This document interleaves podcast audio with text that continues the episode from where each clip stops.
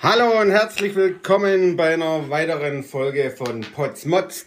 Ich bin Tobias Potz vom Building SWAT Team und heute geht es mal darum, wenn ein Mieter vom Vermieter Büroflächen übernimmt, ja, dann ist es meistens so, dass die Farbe an der Wand hübsch ist, die Sockelleiste haben die passende Farbe. Aber was fehlt, ist doch eigentlich, was nachher erst im Betrieb rauskommt, Funktionieren denn die Anlagen? Funktioniert die Heizkühldecke, die Heizkörper und so weiter?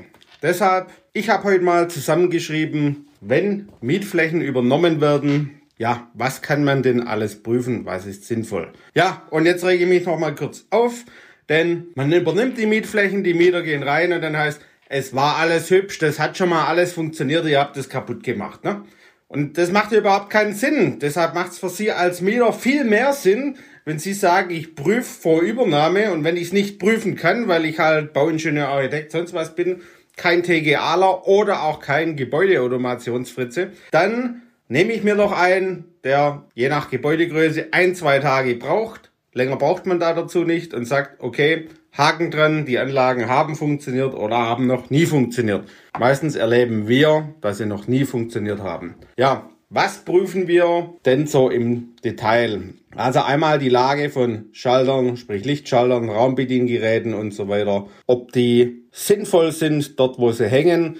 Weil es gab auch schon so Fälle, da haben die die so halb hinter der Tür montiert. Natürlich wird da nichts gemessen und damit kann die Raumtemperatur auch nicht sauber ausgeregelt werden. Dann prüfen wir die Lage und auch Funktionalität von Raumfühlern. Raumtemperaturfühler, CO2-Fühler, Raumfeuchtefühler, wenn es einen gibt. Einfach sind die an der passenden Stelle, erfassen die da den Mehrwert, haben die die richtige Höhe und so weiter. Dann checken wir, funktioniert denn die Beleuchtung so wie sie soll. Ne? Haben wir eine tageslichtabhängige Regelung beispielsweise dabei. Dann das Thema Jalousie, Verschattung. Funktioniert das richtig? Sind die Lamellen im Gleichlauf? Dann, äh, wenn es Heizkörper gibt, funktionieren die Heizkörper, schluckern die, weil noch Wasser drin ist. Haben wir ein Raumbediengerät, wo wir Thermostatventile anfahren oder Regelventile, wenn man so will.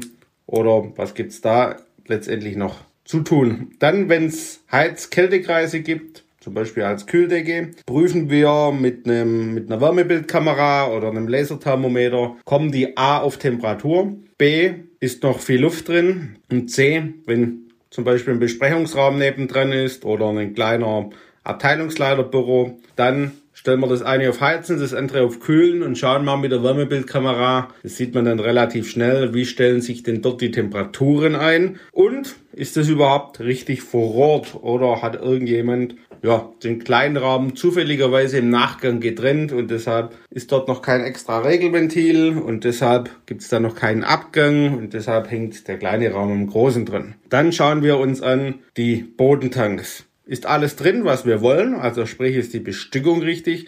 Und sind diese auch lagerichtig oder hängen die halt irgendwo drin und man muss das Ding direkt falsch rum aufmachen. Dann checken wir, wie ist denn die Zugangskontrolle, der Zugang zu den entsprechenden Räumen. Funktioniert das? Funktioniert das nicht? Wie sieht das Sicherheitskonzept dahinter aus? Und macht das Ganze auch Sinn? Weil es gibt so Spezialisten, muss man tatsächlich sagen, die haben den einen Raum mit einer Zugangskontrolle und rückwärts von dem anderen Raum kommt man ohne Zugangskontrolle in den Raum rein, weil da halt irgendjemand sich bei nichts gedacht hat. Kommt auch hin und wieder mal vor. Dann schauen wir uns an, ist denn diese Schallemission beziehungsweise ist die Lüftungsanlage in der Lautstärke, wie sie denn miteinander vereinbart ist? Hat die 35 dBA oder ist die weitaus höher? Kommt auch hin und wieder vor, dass man einfach diese Schallwerte, die man miteinander im Mietvertrag vereinbart hat, einfach nicht eingehalten werden. Dann funktioniert die Lüftungsanlage. Dann nehmen wir gerne ein Rauchrohr, schauen uns mal an, wie sind so die Luftströmungen. Gibt es auch einen Klassiker, zum Beispiel, dass die WC-Tür da nicht zugeht, weil halt die Strömungen nicht stimmen. Dann sind die Sanitärgegenstände angeschlossen, sprich sind die Wasserhähne die richtigen. Sitzen die auch in der Mitte? Es gibt tatsächlich Leute, die schaffen das dass das Waschbecken gleich nach links versetzt ist, der Wasserhahn so ungefähr in der Mitte. Und der zieht halt nicht witzig aus, ne? Dann auch das Thema, sind den Türstopper hinter der Tür im WC beispielsweise drin? Oder hängt der WC-Rollenhalter an der passenden Stelle? Was meistens auch noch fehlt, sind dann die Klobürsten, die man vergisst zum Montieren. Sieht man auf den ersten Blick nicht. Wenn man sie dann braucht, dann vermisst man sie. Dann funktioniert das WC, die Küchenspülen, funktioniert die Annäherungselektronik der WCs. So, und dann haben wir noch Prüfung von Durchlauferhitzern. Haben die denn die passenden Leistungen?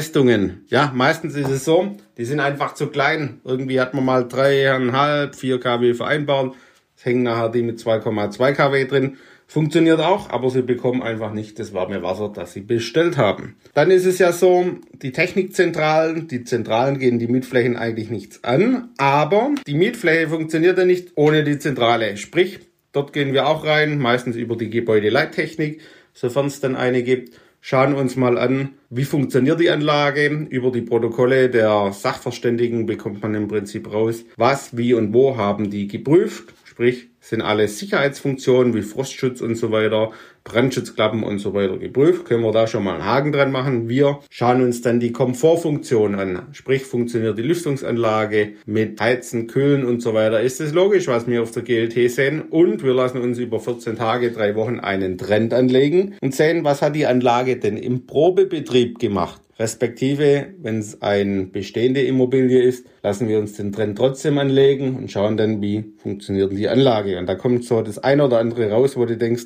die hat auch noch nie funktioniert, aber okay, so ist es. Dann schauen wir uns an, die ganzen Zähleinrichtungen, passen die nach dem Zählerkonzept, messen die auch richtig, was kommt da dabei raus. Und wir schauen uns alle Elektro-Unterverteiler, MSR-Schaltschränke, MSR-Etagenschaltschränke und so weiter an ob die denn in Anführungszeichen hübsch sind oder ob die noch aussehen wie Kauderwelsch. Das sieht man dann relativ schnell in einem Neubau, wenn man einfach mal durch die Blätter der Stromlaufpläne durchschaut, äh, so mit dem Daumenkino. Wie viele Änderungen gab es denn während der Inbetriebnahme? Und dann sieht man, wie gut war die Planung koordiniert, wenn es wenig Änderungen gibt. Wenn dann natürlich jeder Eingang irgendwie gedreht, anders, Kabel falsch und wie auch immer, dann muss man schon mal genauer prüfen. Das ist auch, weder gibt es zwei Gründe. Einmal die MSR-Firma ist nicht so toll, wie sie zu sein scheint. Das andere ist, die Mechanik oder der Bau haben so viel geändert, dass die Werks- und Montagebleiung einfach mit der Baustelle nicht mehr zusammenpasst.